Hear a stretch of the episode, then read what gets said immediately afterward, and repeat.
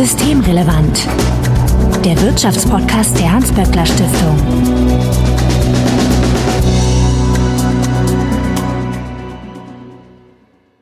Heute ist Dienstag, der 23. März 2021. Willkommen zur 51. Ausgabe von Systemrelevant. Sebastian Dudin. Ich grüße dich.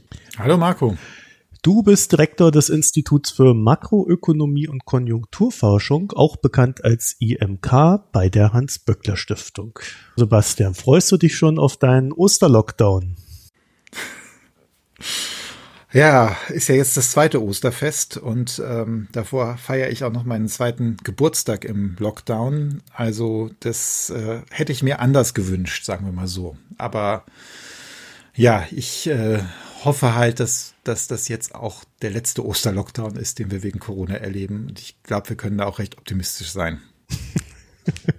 ja, darüber reden wir ja vielleicht heute noch mal ein bisschen. Ja, später, genau. Also jedenfalls Gründonnerstag soll ein Ruhetag werden, habe ich heute gelesen. Keiner weiß, wie genau das gemeint ist, also ob da noch nicht gearbeitet werden muss. Wir können da jetzt auch keine Hinweise zu geben.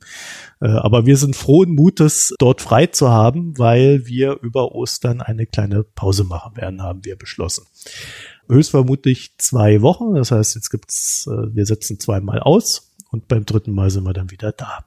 Bevor wir reingehen, wie immer vorweg der Hinweis, wenn ihr uns erreichen möchtet, um Ideen, Fragen oder Unmut zu tun, dann könnt ihr uns beispielsweise auf Twitter antickern, at böckler-de oder auch per E-Mail anschreiben an systemrelevant.böckler.de. Also Hinweise, Korrekturen und Anregungen bitte einfach einsenden und Sebastian findet ihr auf Twitter als at sdulin, also Sebastian Dulin. Mein Name ist Marco Herak und heute geht es mal wieder um die Konjunktur, denn das IMK hat seine Frühjahrsprognose veröffentlicht. Letztes Jahr mehrfach drüber gesprochen, wie das so verläuft. Ihr habt eine recht hohe Trefferquote gehabt, was dann so das Ergebnis betraf. Aber bevor wir uns dem widmen, haben wir uns überlegt, dass es vielleicht sinnvoll sein könnte, mal so ein bisschen zu rekapitulieren, wo wir überhaupt herkommen. Deswegen meine erste Frage an dich, Sebastian. 2009 das war das Jahr vor Corona. 2020 war das Jahr mit Corona. 2021 führt uns hoffentlich wieder auf alte Pfade zurück. Wie würdest du denn den Zustand der Konjunktur Ende 2019 beschreiben, also in dem Jahr vor Corona? 2019 war die deutsche Wirtschaft schon in einer gewissen Schwächephase. Die Industrie war gerade durch eine Industrierezession gegangen. Also die Industrieproduktion war zurückgegangen. Es gab so die ersten Zeichen, dass es sich wieder drehen würde und ja, das verarbeitende Gewerbe wieder wachsen würde. Also es war eigentlich so eine, ja, nach einer Schwächephase so das Einschwenken in einen neuen Aufschwung, eine neue Erholung 2019. Ach so, echt? Ich hatte das eher so im im, im Hinterkopf, dass wir da kurz vor der Rezession standen. Na gut, das hängt natürlich davon ab, wie du das da prognostizierst, aber die Frühindikatoren haben so Ende 2009, Anfang 2020 eher wieder nach oben gezeigt. Also es kommt jetzt darauf an, wo, wo, du, wo du genau sagst, wann, mhm. wann der Punkt da war. Wir hatten da tatsächlich eine Schwächephase, aber irgendwo zu der Jahreswende sah es so aus, als würde die wieder überwunden werden. Und dann sind wir quasi mit Corona genau in diese Phase reingerutscht. Ne? Also zur Erinnerung, Ende Januar ging es in China los offiziell und dann äh, klappte ja das globale Kartenhaus recht schnell zusammen, was das betraf. Ne? Also wir haben dann den vollen Lockdown gemacht und damals war das ja so eine richtige Bremse. Ja, genau. Also im Grunde kam das zuerst, äh, gab es diese, diese Zeichen aus China, dass es da nicht mehr so rund läuft und dann gab es dort die ersten Kontaktbeschränkungen und den Lockdown in China, in Teilen von China. Äh, und dann ging es ja relativ schnell so, dass, dass auch hier in Deutschland die Kontakte runtergefahren wurden. Und wir eben in diesen ersten, ja, wir haben es damals nicht Lockdown genannt, sondern Kontaktbeschränkungen, weil im Vergleich zu anderen europäischen Ländern die relativ locker ausgefallen sind. Also das war ja damals nicht so, dass man zu Hause bleiben musste, sondern man sollte sich nur nicht mehr treffen. Es war auch nicht so, dass bei uns Produktionsbetriebe behördlich geschlossen wurden, außer es gab da Ausbrüche, aber das hatten wir damals eigentlich recht wenig, sondern es war erstmal, ja, die Schulen wurden geschlossen, der Einzelhandel wurde geschlossen, Gastronomie wurde geschlossen, aber man durfte sich eben noch bewegen, was in anderen Ländern nicht der Fall war. Und dann gab es eben im, im zweiten Quartal diesen ganz massiven Wirtschaftseinbruch, der allerdings, obwohl der Eindruck, den man so im Alltag hatte, ein anderer war, der vor allem durch Produktionseinbußen im verarbeitenden Gewerbe ausgelöst war. Also da sind die Lieferketten gerissen innerhalb Europas. Da kamen dann plötzlich die Teile aus Spanien oder aus Italien nicht mehr an, die notwendig sind, um, um meinetwegen ein Auto zu bauen oder andere Produkte zu bauen. Und da hat die Industrie ganz stark die Produktion runtergefahren. Nach unseren Berechnungen hat das damals zwei Drittel des Einbruchs der deutschen Wirtschaftsleistung ausgemacht. Und dann ging es ab Sommer ja irgendwie erstaunlich gut weiter. Ne? Also es gab dann die ersten Lockerungen, äh, die Stimmung hellte sich auf und der Wirtschaft ging es irgendwie auch besser, als man dachte, dass es ihr gehen würde. Ja, wir hatten ja mehrere Sachen. Wir haben ja schon sehr früh die ersten Hilfspakete mhm. gehabt. Also schon Ende März sind die ersten Unterstützungspakete damals mit einer ja, Lockerung der Regeln für Kurzarbeit und Steuerstundungen verabschiedet worden. Und das ging dann so weiter, bis äh, im, im Juni auch ein relativ großes Konjunkturpaket auf den Weg gebracht worden ist. Und äh, mit den Lockerungen dann haben die Leute tatsächlich mehr konsumiert. Die Industrie hat sich auch gefangen. In den anderen Ländern wurde auch wieder mehr gekauft, mehr bestellt. Da wurde einiges nachgeholt. Und dann hatten wir eben nach einem Rekordeinbruch im Frühjahrsquartal, was so, so tiefer wie noch nie, seitdem wir Vierteljahre jährlich das Bruttoinlandsprodukt messen, hatten wir eben noch eine Rekorderholung dann im dritten Quartal, also echt ein super Quartal. Und das sah da so aus, als könnte es wieder besser werden. Ich glaube, der erste Vorgeschmack, was passiert, aufhebt. Und dennoch befinden wir uns heute in so einer Situation, wo man gefühlt sagen könnte, wir haben jetzt einiges hinter uns. Wir standen Ende letzten Jahres gut da. Jetzt haben wir März, aber so rein von unserer privaten Situation mit diesem andauernden Lockdown, äh, der auch nicht nur auf Deutschland beschränkt ist, sondern auch so generell in Europa ein Problem ist, hat mehr so das Gefühl, ja, das Leben kommt wieder zum Erliegen. Ist das jetzt auch wieder so ein Gefühl, was uns nur erfasst oder so, ein so ein Zweidrittel, ne? also ein Drittel wird das jetzt die Wirtschaft weiter schwächen und zwei Drittel wird trotzdem wieder weiterlaufen, obwohl unser Alltag dem gar nicht entspricht. Also die Situation heute ist viel, viel besser als vor einem Jahr. Und äh, das im Grunde aus zwei mhm. Gründen. Der eine Grund ist, dass die Lieferketten im verarbeitenden Gewerbe nicht gestört sind. Also das, was wir damals gesehen haben, dass dann auch Produktionsbetriebe in Spanien und Italien, Frankreich zugemacht worden sind äh, und deshalb die Teile fehlten, das ist jetzt nicht der Fall. Also die anderen Länder haben diesmal auch diese Produktionsbetriebe nicht geschlossen. Das kommt wahrscheinlich auch daher, weil man festgestellt hat, dass das verarbeitende Gewerbe mit vernünftigen Hygienemaßnahmen nicht der Hauptansteckungsort zu sein scheint und dann auch die Kosten relativ hoch sind und es auch ewig dauert, bis das alles wieder anfährt. Und von daher ist die Situation heute besser. Dann der zweite Grund ist, dass wirklich auch Licht am Ende des Tunnels abzusehen ist. Im letzten Jahr wusste man überhaupt nicht, wann es überhaupt wieder besser wird und wie es besser wird und ob vorher noch wer weiß, was alles passiert. Heute wissen wir oder man, man denkt, das zu wissen, wir hoffen, dass es auch so kommt, dass mit dem Impfstoff wir die Pandemie in den Griff kriegen können und es eigentlich nur noch eine Frage der Zeit ist, bis wir ausreichend durchgeimpft haben. Und wir sehen eben in Ländern wie Israel oder Großbritannien oder den Vereinigten Staaten, dass es da auch wirklich schon wieder besser läuft. Und da ist die Hoffnung, dass das bei uns auch kommt. Und darauf stellen sich auch die Unternehmen schon wieder ein. Also da wird auch schon wieder mehr geplant, mehr investiert. Wenn man jetzt mit Menschen aus der Werbebranche spricht, dann stellt man fest, dass auch dort wieder, selbst bei der Tourismuswerbung, es wieder langsam anläuft. Das ist eben ganz anders als, als vor einem Jahr, wo die Unsicherheit auch eben herrschte. Also da höre ich jetzt schon mal so einen optimistischen Ton heraus. Dann gib mir doch mal die Zahlen. Also Deutschland, BIP, wie sieht's aus? Wie wird's beziehungsweise wie wird es aussehen? Also wir sagen, dass dieses Jahr das deutsche Bruttoinlandsprodukt um 4,9 Prozent wachsen wird. Das ist, damit sind wir, glaube ich, relativ weit oben bei den Prognosen. Mhm. Wir fühlen uns trotzdem ganz wohl damit. Mein andere sind jetzt irgendwo im Bereich von drei oder sowas. Also 4,9 ist da schon eine ziemliche Ansage. Aber das liegt daran, weil auch einfach die Weltwirtschaft ziemlich gut läuft. Die Amerikaner, der Kongress hat da auch auf Vorschlag von Joe Biden ein Konjunkturpaket von 1900 Milliarden oder 1,9 Billionen US-Dollar verabschiedet. Und die Amerikaner haben die Schecks schon bekommen. Und das kurbelt dann natürlich ganz massiv die Wirtschaft an. Also wir rechnen für die USA dieses Jahr mit einem Wachstum von 7 Prozent. Das ist so viel wie seit 1984 nicht mehr. Das ist echt enorm. Und davon gehen so drei Prozentpunkte auf, auf dieses Konjunkturpaket zurück.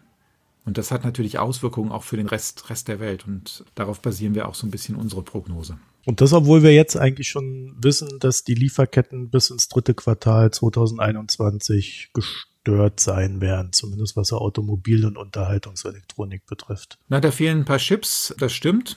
Allerdings sagt die Automobilindustrie auch, dass äh, sie das wieder in den Griff bekommt ab einem gewissen Punkt. Und wir stellen ja auch nicht nur Autos her, sondern äh, Deutschland hat auch Maschinenbau. Jetzt ist die Frage, was bis in das dritte Quartal heißt. Heißt das bis Anfang Juli oder heißt das bis Ende September? Ich wäre da jetzt optimistisch, dass da zum Teil auch schon wieder dann gebaut wird äh, Richtung Ende des dritten Quartals. Unterhaltungselektronik wird jetzt bei uns nicht so viel in Deutschland gebaut. Da haben andere die Probleme mit. Also ja, wir gehen davon aus, dass da schon massiv was kommt. Wie habt ihr denn die Prognose angepasst? Also wie war denn die vorherige Prognose, die wir aus dem letzten Update besprochen haben? 4,9. wie kommt denn das? bist ja äh, da sehr beständig. Ja, ja, wir waren zu faul daran, was zu ändern. Nein, Spaß beiseite. Das ist, es sind halt unterschiedliche Faktoren gewesen. Der eine Faktor war, als wir die letzte Prognose gemacht haben, da war dieses Konjunkturpaket nicht da. Das war im Dezember. Da war auch überhaupt nicht klar, wie das mit dem Impfen jetzt tatsächlich anlaufen würde. Da war jetzt absehbar, dass BioNTech vielleicht zugelassen wird. Also wir waren vor Weihnachten da. Aber man konnte eigentlich nicht sehen, wie wieder der Erfolg ist. Man konnte auch, hatte noch überhaupt keine Erkenntnis darüber, ob der Impfstoff auch dazu führt, dass die Wahrscheinlichkeit geringer wird, dass jemand, der geimpft ist, die Krankheit weitergibt.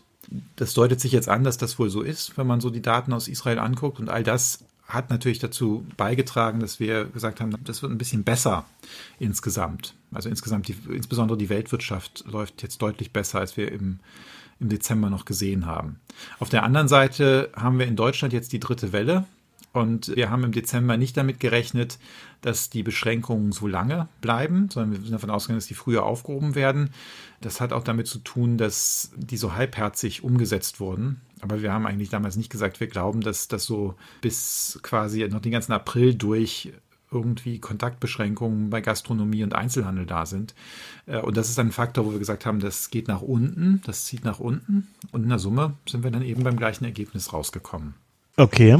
Das heißt, dieses Konjunkturpaket in den USA kompensiert dann so all die Schlechtigkeiten, die derweil passiert sind. Ja, wobei, da, da ist ja die Frage, wie viel Schlechtigkeiten da wirklich passiert sind, weil gleichzeitig, äh, wir haben da ja beim letzten Mal drüber gesprochen, trotz aller Unkenrufe, ist ja die Perspektive auch da, dass wir in Deutschland mit den Impfungen relativ zügig vorankommen und bis Ende Juli dann auch die allen Impfwilligen hier in Deutschland, man nennt das Impfangebot gemacht haben, aber de facto einfach die auch durchgeimpft haben.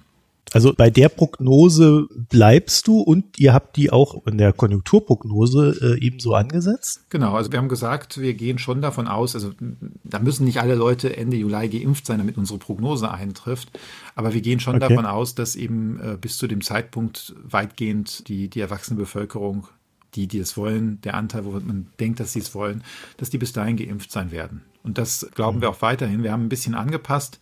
Es hat jetzt diese Probleme mit dem Impfstoff von AstraZeneca gegeben. Das bedeutet, dass da eine Woche lang im Grunde weniger geimpft worden ist, als man das eigentlich hätte machen müssen, um diesen Pfad zu erreichen. Aber das ändert jetzt noch nicht so viel daran, dass man den Pfad auch noch ganz gut erreichen kann. Also das ist immer noch realistisch und ähm, wir gehen davon aus, dass das dann auch tatsächlich passiert. Steht dahinter die Überlegung, dass wenn genug Leute geimpft sind, man dann quasi ganz normal weitermachen kann? Oder ist das dann immer noch so eine Art eingeschränktes Arbeiten und Leben? Also wir würden jetzt davon ausgehen, dass das nicht sofort, wenn alle durchgeimpft sind, alle Restriktionen fallen. Aber was wir im letzten Jahr ja gesehen haben, also wenn man so an den letzten Sommer zurückdenkt, da waren jetzt auch nicht alle Kontaktbeschränkungen aufgehoben, sondern da gab es dann, da durften im Restaurant nicht so viele Leute sitzen. Man musste vor allem eine Außengastronomie sein, bestimmte Veranstaltungen haben nicht stattgefunden. Und äh, dass man zu so einem solchen Zustand wieder zurückkehrt, das ist, glaube ich, relativ realistisch für den Sommer dann bei uns. Also für den Spätsommer. Ja, ich habe das auch so ein bisschen deswegen gefragt, weil ich äh, das Gefühl habe, wenn wir hier über die Konjunktur reden, äh, dann gibt's ja da so ein paar treibende Kräfte, die re sehr relevant sind. USA, Europa, China. Und die anderen ja, die anderen Länder hätte ich jetzt fast gesagt, aber es sind ja auch Kontinente teilweise, äh, sind da nicht so ganz relevant für die Einschätzung der Gesamtkonjunktur, einfach weil deren Anteil nicht so hoch daran ist. Das heißt also, wenn dort dann nicht durchgeimpft ist, äh, zum Beispiel in Afrika oder Lateinamerika, äh, so wie es momentan aussieht, wäre das dann für die Konjunktur nicht so belastend, wie wenn es in den USA nicht durchgeimpft worden wäre. Man muss sich ja zwei Dinge fragen. Erstens, ist da noch ein Infektionsgeschehen und zweitens, inwieweit wird die Wirtschaftsaktivität davon ausgebremst? Und wenn jetzt, also erstens, Lateinamerika gibt es auch Teile, wo das mit dem Impfen ganz gut funktioniert, wie in Chile zum Beispiel. Darüber hinaus, wenn jetzt in Afrika nicht unbedingt die Pandemie im Griff ist, aber dafür die Restriktionen geringer sind, also die Regeln weniger streng und die Leute dann zwar krank sind möglicherweise, aber ansonsten konsumieren und investieren. Das ist jetzt sehr zynisch, wenn man das so sagt, aber dann ist halt, wir messen ja hier jetzt nicht menschliches Leid, sondern wir messen Bruttoinlandsprodukt, dann sind die Folgen für die deutsche Wirtschaft nicht so stark. Und das, das ist halt das Ergebnis hier von die Zahl, die wir mhm. am Ende da darstellen. Und ich meine, das ist ja auch nochmal das andere, was, was du eben gesagt hast. Wir fühlen die Einschränkungen jetzt, aber die Wirtschaftsleistung ist viel besser als im vergangenen Frühjahr. Und möglicherweise ist man heute so in diesem Lockdown auch genervter, als man das vor einem Jahr war. Ja, also fühlt, fühlt sich auch schlechter deswegen. Und ja. das BIP ist vielleicht trotzdem höher, weil bestimmte Sachen weiterlaufen oder besser laufen. Vielleicht mhm. geht es auch den Leuten, die jetzt zu Hause arbeiten müssen und Homeschooling haben, geht es denen sogar schlechter, als sie nicht arbeiten mussten und Homeschooling hatten. Einfach weil die Belastung höher ist. Und das, das bilden wir alles nicht ab im Bruttoinlandsprodukt, sondern es geht da ja wirklich um ja, Produktion von, von Waren und Dienstleistungen. Und da, auch wenn die Lebensqualität noch nicht die gleiche ist wie vor der Krise, läuft es halt ein Stück besser. Bei China habt ihr ein Wachstum von 8,4 Prozent angesetzt. Das ist ja wesentlich mehr, als die chinesische Regierung selbst rausgegeben hat. Ne? Die hat gesagt, mehr als 6 Prozent. Ja. Da kann man sich auch viel hm. drunter vorstellen. Über acht Prozent sind auch mehr als sechs Prozent. Wie kommt ihr darauf? Das hat auch ganz einfach damit zu tun mit dem, was wir jetzt schon sehen. Also wie da die Erholung gelaufen ist bisher und was die Frühindikatoren so anzeigen. Also schon im vierten Quartal zum Beispiel waren die Ausfuhren nach China, die deutschen Ausfuhren nach China haben schon wieder das Vorkrisenniveau erreicht. Und da sieht man, dass das da eigentlich auch wieder ganz gut läuft. Was so das Ziel der chinesischen Regierung angeht, da war ich mir jetzt auch nicht ganz sicher, ob das das Ziel nur für dieses Jahr ist und ob da die Durchschnittsrate gemeint ist oder jetzt die durchschnittliche Quartalsrate. Das sind ja alles sehr unterschiedliche Dinge. Und zum Teil reflektieren diese 8,4 Prozent ja, etwas, was wir statistischen Überhang nennen, was einfach so ist, wenn ich im vergangenen Jahr eine ziemlich Aufholjagd im zweiten Halbjahr hatte, dann brauche ich dies Jahr eigentlich gar nicht mehr zu wachsen, weil ich auf einem höheren Niveau bin und einfach rechnerisch äh, habe ich dann schon ein gewisses gemessenes gemessenen Zuwachs beim Bruttoinlandsprodukt. Das kann man jetzt immer sehr schwer erklären, aber wenn man es aufmalt, ist das relativ einfach zu erkennen, weil das dann Flächen sind und die eine Fläche größer ist als die andere. Das ähm, ist für einen Podcast nicht so gut geeignet. Da müssten wir, glaube ich, Videos für machen. Aber das ist einfach, das ist so eine technische Sache. Ich glaube, es ist fair zu sagen, bei Makronom gab es dazu einen Artikel, äh, der das nochmal etwas verdeutlichen wollte und auch etwas diskutiert hat. Das ist super. Er hat, hat verdeutlichen wollte oder verdeutlicht hat, wolltest du sagen? Verdeutlichen wollte, wollte ich sagen. Das ist ein interessanter Faktor und wir haben diese Diskussion vor 20 Jahren bei der Financial Times Deutschland schon mal gehabt, weil das manchmal eine ganz, äh, schon eine ziemlich große Rolle spielt dieser statistische Überhang. Der spielt auch für unsere Prognose im Jahr äh, 2022 eine ziemlich große Rolle, weil dieser Überhang 2,9 Prozentpunkte ausmacht. Das heißt, für 2022 haben wir jetzt, wenn man in unsere Prognose guckt, da steht 4,2 Prozent Wachstum. Aber das Wachstum ist eigentlich nicht mehr in dem Jahr, sondern das ist einfach das Wachstum aus dem Vorjahr, was durch wenn du in unsere Prognose reinguckst, dann siehst du, da gibt es immer eine Tabelle, wo auch dieser Teil aufgezeigt ist. Da gibt es statistische Komponenten des BIP-Wachstums. Also wer die Prognose runterlädt, kann sich das auf Seite 7 einmal angucken. Und auch wenn das sich jetzt nach einem sehr technischen Thema anhört, ist das schon immer ganz wichtig, das zu verstehen, weil das Wachstum im Jahr nächsten Jahres von Quartal zu Quartal ist eigentlich nicht besonders hoch, aber weil da 2,9 Prozent quasi schon im Kasten sind, wenn das Jahr beginnt, hast du diesen, diesen recht hohen gewachsenen, dieses recht hohe gewachsene Wachstum. Ja, Seite 7. Wir werden es auch nochmal verlinken. Und wenn es da großes Interesse gibt, dann mache ich auch mal ein PDF für die Show Notes. Ja, das könnt ihr uns dann an unsere E-Mail-Adresse mitteilen.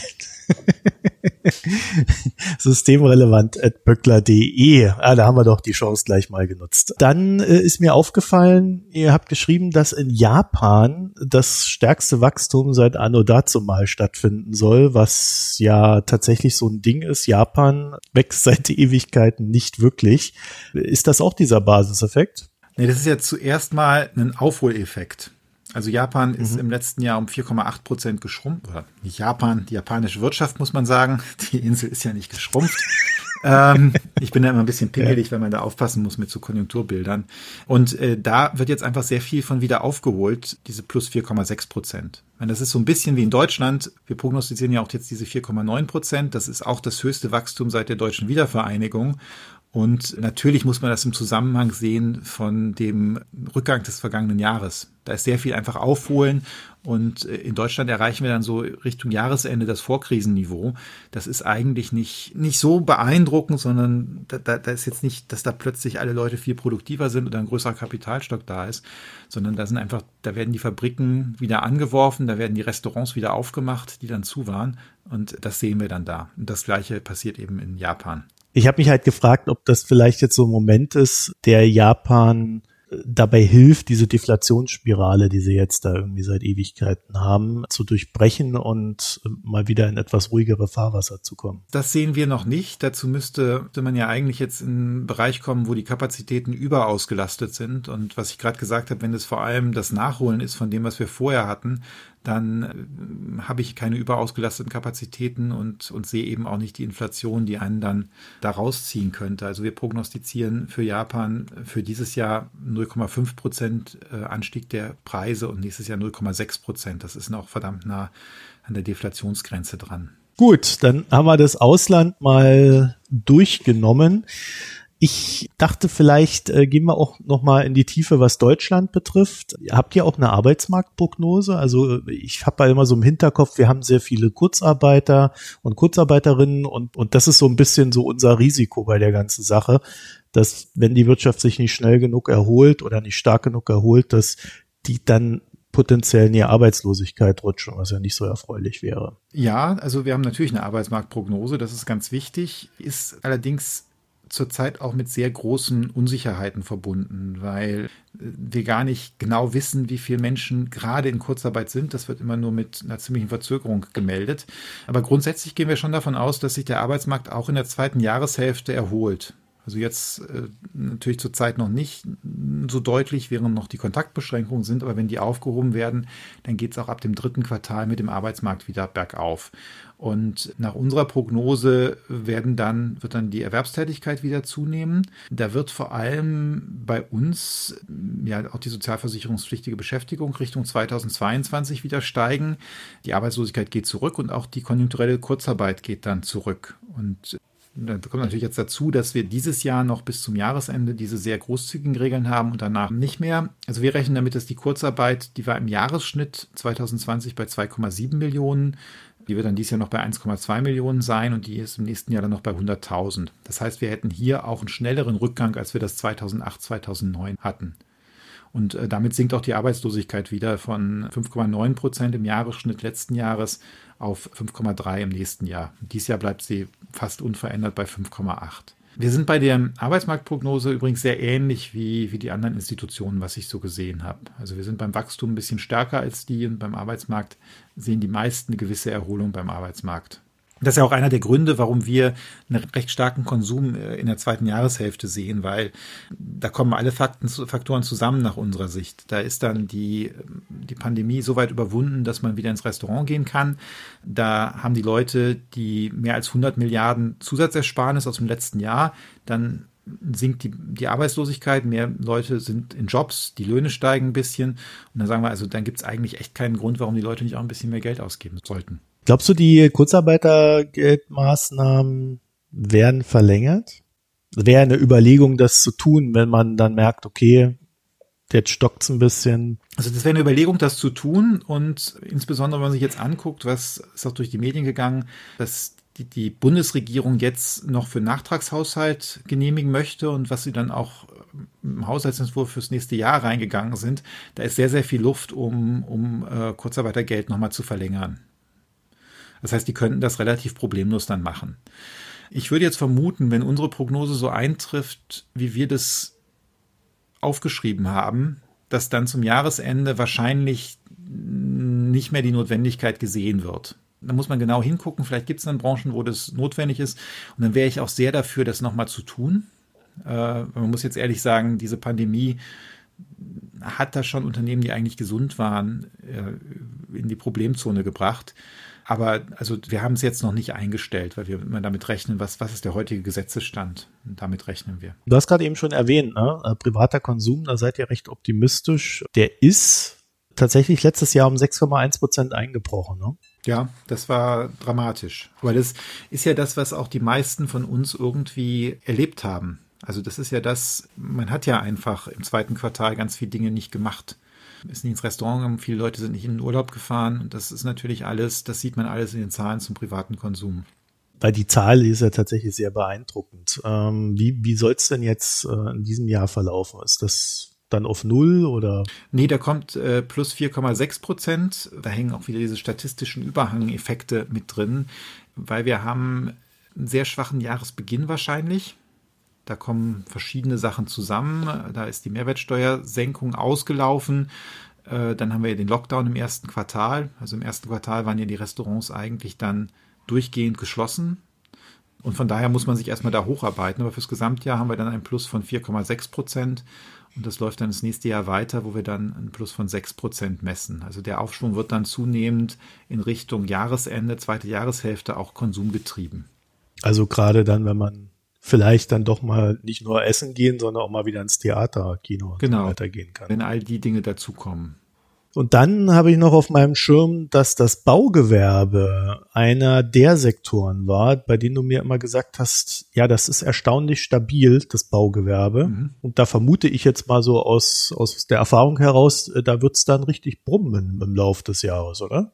Das ist auch einer der Konjunkturtreiber, aber so im Vergleich zu dem Konsumwachstum, was wir dann da sehen, ist das natürlich dann nicht mehr ganz so üppig, sondern das läuft im Grunde läuft jetzt einfach langsam oder was heißt stetig weiter aufwärts. Äh, da kommt halt dazu, dass ähm, der Wohnungsbau immer noch ganz gut läuft. Die Zinsen sind ja weiter niedrig.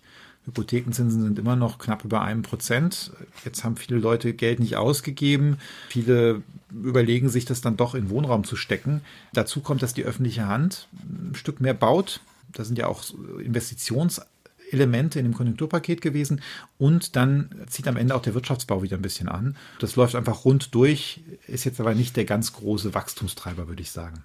Also das heißt, das ist eher so ein Sektor, der dann recht stetig lief und einfach weiterläuft. Genau, wir haben da immer so. Ist ja auch gut. Ist auch, ist auch gut, ist auch schön. Das läuft halt so lange, bis mal irgendwann es zum Preisverfall am Wohnungsmarkt kommt. Kann man bei Gelegenheit drüber reden und dann, dann äh, läuft es meistens nicht mehr so gut. Und dann hat man halt ein paar Jahre, wo es nicht so gut läuft. Heißt jetzt nicht, dass jedes einzelne Quartal super sein muss beim Bau, weil gerade bei den Bauinvestitionen, da gibt es immer so Sonderfaktoren. Wir sehen zum Beispiel beim Ausbaugewerbe war das vierte Quartal auch extrem gut. Das hat, glaube ich, damit zu tun, dass viele Leute noch schnell die Rechnung haben wollten für Sachen, bevor die Mehrwertsteuer wieder steigt.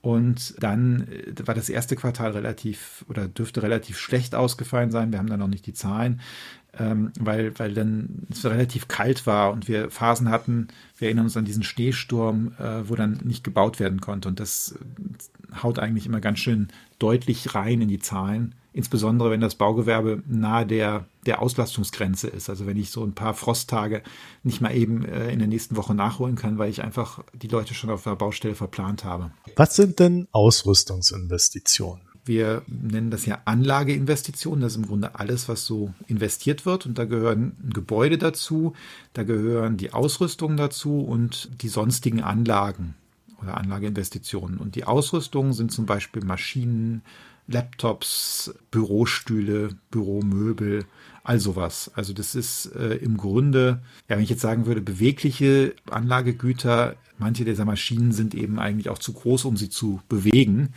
Ähm, aber da kann man eben sagen, alles, was jetzt nicht Bauten sind und ähm, Software und Patente und sowas. Die sind ja stärker eingebrochen als äh, der private Konsum. Das tun sie eigentlich immer in einer, in einer Krise. Also die Ausrüstungsinvestitionen sind die Komponente beim Bruttoinlandsprodukt, die am, am meisten schwankungsanfällig ist.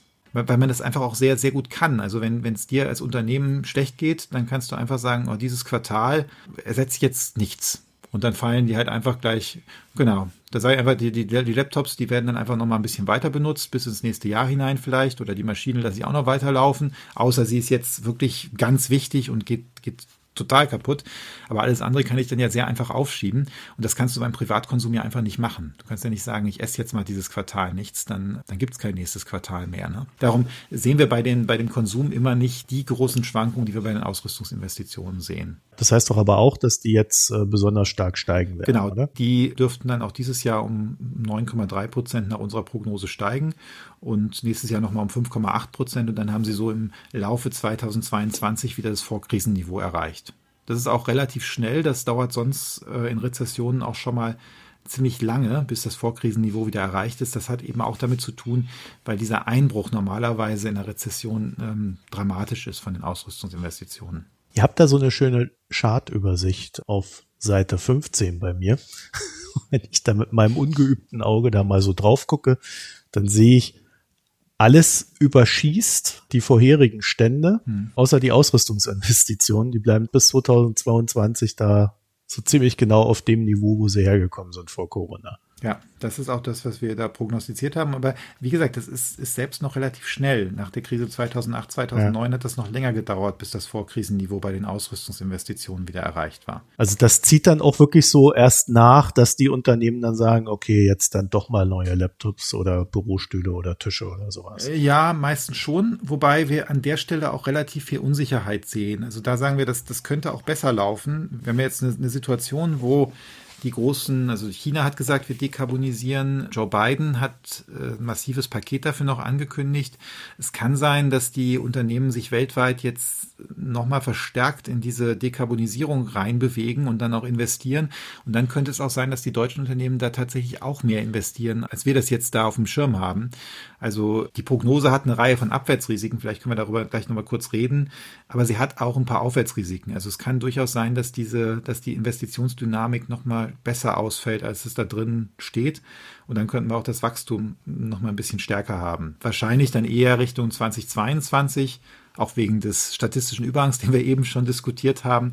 Also es ist nicht so, dass, dass diese 4,9 jetzt so Pie in the Sky, das, das Höchste, was man sich vorstellen kann, ist, sondern wir sehen da tatsächlich auch noch Aufwärtsrisiken oder Aufwärtschancen, muss man dann ja eigentlich sagen.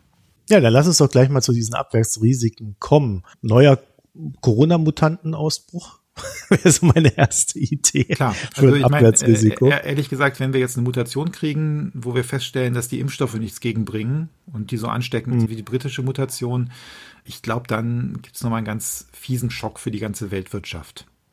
Also weil dann, dann eigentlich die, diese Erwartung zunichte wird, dass, dass wir ein Licht, ein absehbares Ende der Pandemie, also ein Licht am Ende des Tunnels haben in den nächsten Monaten. Das kann passieren. Es kann auch passieren, dass das in Deutschland, dass die Impfkampagne tatsächlich äh, langfristig so vermurkst wird, dass das nicht hinhaut mit der Durchimpfung in, in absehbarer Zeit. Könnte passieren, dass der, der Lockdown nochmal verschärft und verlängert werden muss. Die letzten Wochen sind da ja echt ziemlich mies gemanagt worden und sich das dann eben noch weit übers zweite Quartal hinauszieht kann auch passieren, dass irgendwas in den, in den Nachbarländern noch passiert, bei den Handelspartnern. All das würde bedeuten, dass dann die Prognose natürlich das überschätzt, was tatsächlich passiert und wir doch noch schlechtere Wachstumszahlen bekommen. Aber das ist jetzt, äh, also es klingt für mich jetzt ziemlich erwartbar so als Abwärtsrisiko. Ne? Da ist jetzt nicht irgendwie so ein Black Swan, also ein schwarzer Schwan oder irgendwie so drin, sondern ja, das ist halt unser neuer Alltag. Genau, gut, aber es können natürlich auch immer Sachen passieren, äh, die wir nicht auf dem Schirm hatten. Also 2019 hatte keiner die Corona-Krise auf dem Schirm und trotzdem war das echt natürlich ein dramatischer Schock. Und das gilt jetzt eben, eben genauso.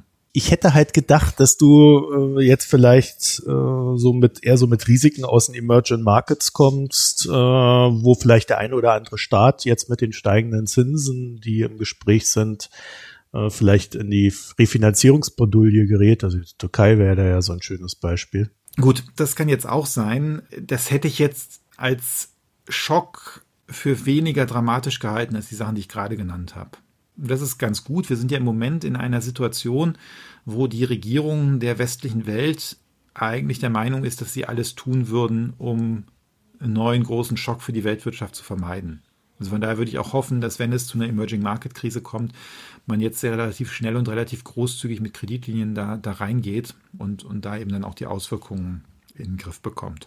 Aber klar, das sind auch, das sind auch Risiken, die wir haben und mit denen wir ja nicht rechnen müssen, aber die wir auf dem Schirm behalten müssen also meiner persönlichen Einschätzung würde ich eher so in diesem Finanzbereich da die, die Risiken sehen, weil das mit der Mutante, das kann man vielleicht, ja, das kann passieren, aber das kann man gar nicht so sehr klären, vorhersagen. Ne?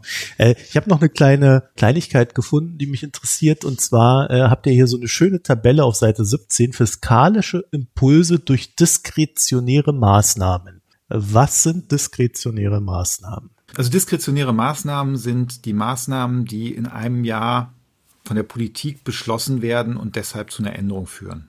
Also wir sagen immer, Finanzpolitik kann automatisch sein und sie kann diskretionär sein. Automatisch ist einfach, wenn die Wirtschaft besser wächst, dann zahlt man einfach mehr Steuern, weil man mehr Einkommen hat. Das ist automatisch. Und äh, diskretionär ist, wenn ich jetzt hingehe und sage, in dem Jahr erhöhe ich die Steuern, die Steuersätze. Also, oder schafft den mhm. Soli ab. Das sind dann diskretionäre Maßnahmen. Um so abzuschätzen, wie die Finanzpolitik wirkt, ähm, machen wir immer so eine Tabelle in den Hauptprognosen, wo wir diese diskretionären Maßnahmen zusammenstellen. Kommen wir langsam zum Ende, Sebastian. Der Deutsche mag es ja immer zu wissen, wo er steht. Ne? Also entweder ist er Weltmeister oder ja, er ist äh, in der Hölle. also wenn du, wenn du dir so Deutschland in der Welt äh, mit seiner Konjunktur so anguckst, sind wir Weltmeister oder sind wir in der Hölle? Ich würde sagen, wir sind etwas überdurchschnittlich. Wir haben einen Einbruch gehabt, der nicht ganz so dramatisch ist wie in einigen anderen Ländern. Und jetzt geht's wieder vernünftig bergauf, aber äh, es sind dazwischen auch Chancen vergeudet worden oder ähm, ja, Sachen, Sachen schlecht gelaufen, warum wir eben nicht, nicht ganz vorne dabei sind. Und da würde ich jetzt vor allem sagen, dass ähm, die Maßnahmen, um die Pandemie einzudämmen, seit dem Herbst waren nicht stark genug.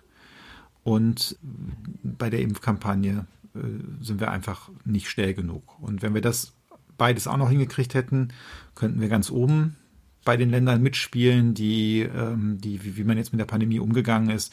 So derzeit würde ich eher sagen, wir sind da na, äh, etwas überdurchschnittlich vielleicht, wenn man so die, dieses Gesamt, die Gesamtschau sich anguckt. Aber es ist nicht die Katastrophe, die zum Teil bei uns jetzt durch die Medien läuft. Also zumindest nicht, wenn man es vergleicht, was in anderen Ländern gelaufen ist. Und aber wir sind auch sicher nicht Weltspitze. Wir haben ja mit der Pandemie sehr oft besprochen, dass wir auch so eine Chance haben auf, äh, dass wir eine Chance haben, strukturellen Wandel jetzt verstärkt anzugehen und dass ja auch diverse Konjunkturmaßnahmen in diese Richtung zielen.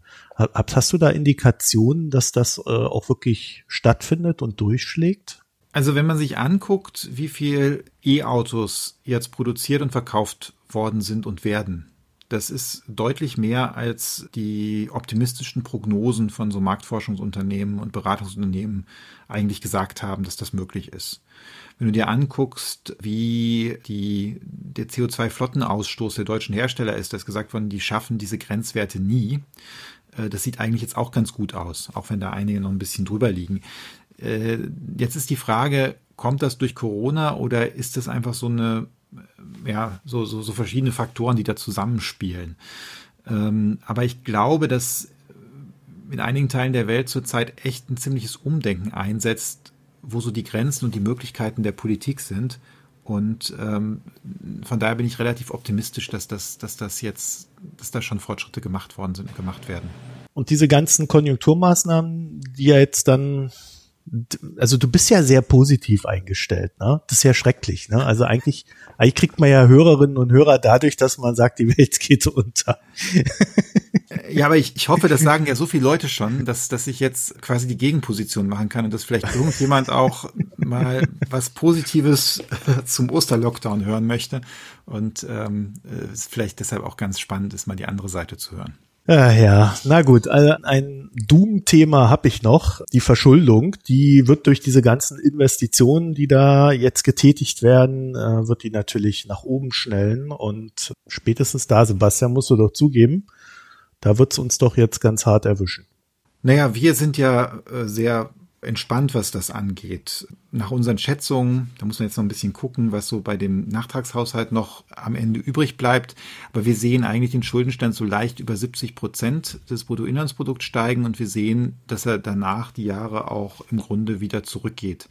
Insbesondere bei den niedrigen Zinsen, die ja auch immer weiter noch niedrig sind, zumindest so bei 10 bis 20 Jahre, und die anderen sind auch niedrig, aber eben nicht mehr ganz so niedrig wie vorher, haben wir da eigentlich überhaupt keine Sorge, dass das irgendein Problem hervorruft. Zumal ja die Finanzmärkte auch die Schulden nicht nur absolut sich angucken, sondern auch relativ zu anderen Ländern. Und äh, da ist jetzt Deutschland tatsächlich äh, ziemlich weit weg von den Schuldenquoten, die wir in den USA, in Japan, in Frankreich, in Italien, eigentlich in allen anderen großen OECD-Ländern haben. Also von daher sind wir da doch äh, ziemlich entspannt.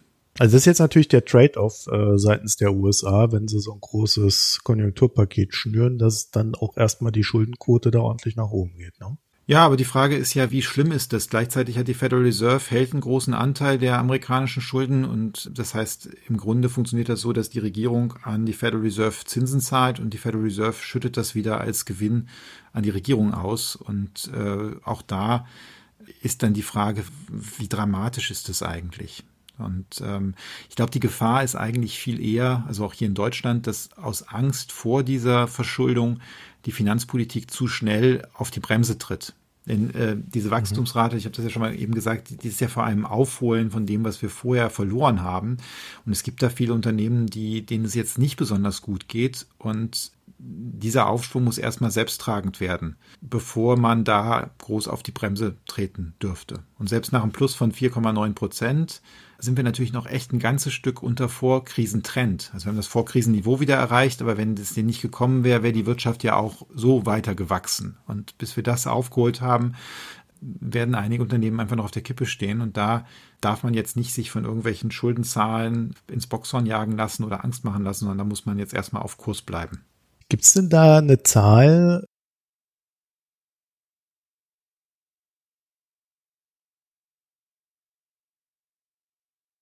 Also ich würde sagen, dass das sieht man im laufenden Betrieb, insbesondere da wir ja jetzt eine sehr ungleichmäßige Erholung haben oder absehbar haben. Die Industrie scheint sich sehr gut zu erholen und bis das Gastgewerbe wieder an der Stelle ist, wo, wo das rund läuft, das wird einfach noch ein Stück dauern. Und da, da muss man einfach dann, dann gucken und dann sehen auch, wie, wie ist die Ertragslage der Unternehmen äh, und wo müssen wir da mhm. eben einfach noch ein bisschen den Fuß auf dem Gas behalten. Dafür ist 2021 vielleicht auch noch gar nicht das Jahr, über das wir jetzt geredet haben. Ne? Also da wäre dann eher 2022 vielleicht das Jahr der Jahre. Ja, genau. Da, ich meine, da ist ja auch ein gewisses Fuß vom Gas nehmen, ist ja schon im Grunde angelegt, weil die ganzen Hilfszahlungen werden dann ja nicht nochmal geleistet. Also wenn, wenn die Pandemie vorbei ist, dann kriegen die Unternehmen keine Hilfszahlung mehr und das ist auch richtig. Und allein das nimmt da ja ganz schön viel quasi so einen fiskalpolitischen Impuls raus. Das sieht man übrigens auch in dem jetzt vorgelegten Haushaltsentwurf äh, und den, der, der Bundesregierung. Die projizierten Ausgaben sollen nächstes Jahr um mehr als 20 Prozent zurückgehen gegenüber dem dem Jahr jetzt. Und äh, das ist natürlich ganz stark diese, das Wegfallen von krisenbedingten Ausgaben drohende Inflation, wir hatten da ja schon mal drüber gesprochen, die wird dem Wachstum, das ihr prognostiziert habt, jetzt auch keinen Abbruch tun. Naja, wir haben, wir sehen ja keine drohende Inflation, wie du das so ausdrückst, sondern wir sehen ja nur zeitweisen Anstieg der Preise, jetzt vor allem durch die höhere Mehrwertsteuer und durch Einmalfaktoren, äh, Messprobleme, aber auch kurzfristig gestiegene Energiepreise. Und für das Gesamtjahr 2021 sehen wir einen Anstieg der Verbraucherpreise in Deutschland von nur 1,7 Prozent. Das ist immer noch unter dem Ziel der Europäischen Zentralbank. Und nach unserer Prognose geht das nächstes Jahr auch wieder auf 1,5 Prozent zurück. Also da haben wir eigentlich eher zu niedrige Inflation als zu hohe Inflation. Also da von, von der Seite mhm. ist da eigentlich kein Grund zur Sorge. Und das wird ganz bestimmt nicht die Erholung abwirken. Aber zugegeben, mittlerweile habe ich das Gefühl, bei 1,5 oder 1,7 Prozent, das, das sei schon ganz schön viel Inflation nach all der Zeit.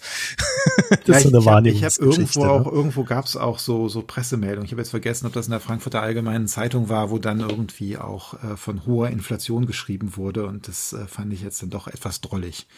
Aber ja, es gibt ja Leute, die da manchmal sehr verzerrte Wahrnehmung haben. Sebastian Dudin, ich danke für das Gespräch. Ja, herzlichen Dank, Marco, für die nette Moderation. Wenn ihr zu diesem, ja, ausschweifenden Thema noch etwas zu sagen habt oder uns mitteilen möchtet, dann freuen wir uns, wenn ihr uns eine E-Mail schreibt an systemrelevant.böckler.de oder uns auf Twitter antickert, at böckler-de und Sebastian findet ihr auf Twitter als @sdulin, also Sebastian Dulin. Ja, dann bedanke ich mich bei euch fürs Zuhören. Wie gesagt, wir sind jetzt äh, in einer kleinen Osterpause, die höchstwahrscheinlich zwei Wochen andauert. Wir freuen uns also, wenn ihr uns äh, in der Zeit gewogen bleibt. Bis bald. Tschüss. Das war Systemrelevant, der Wirtschaftspodcast der Hans-Böckler Stiftung.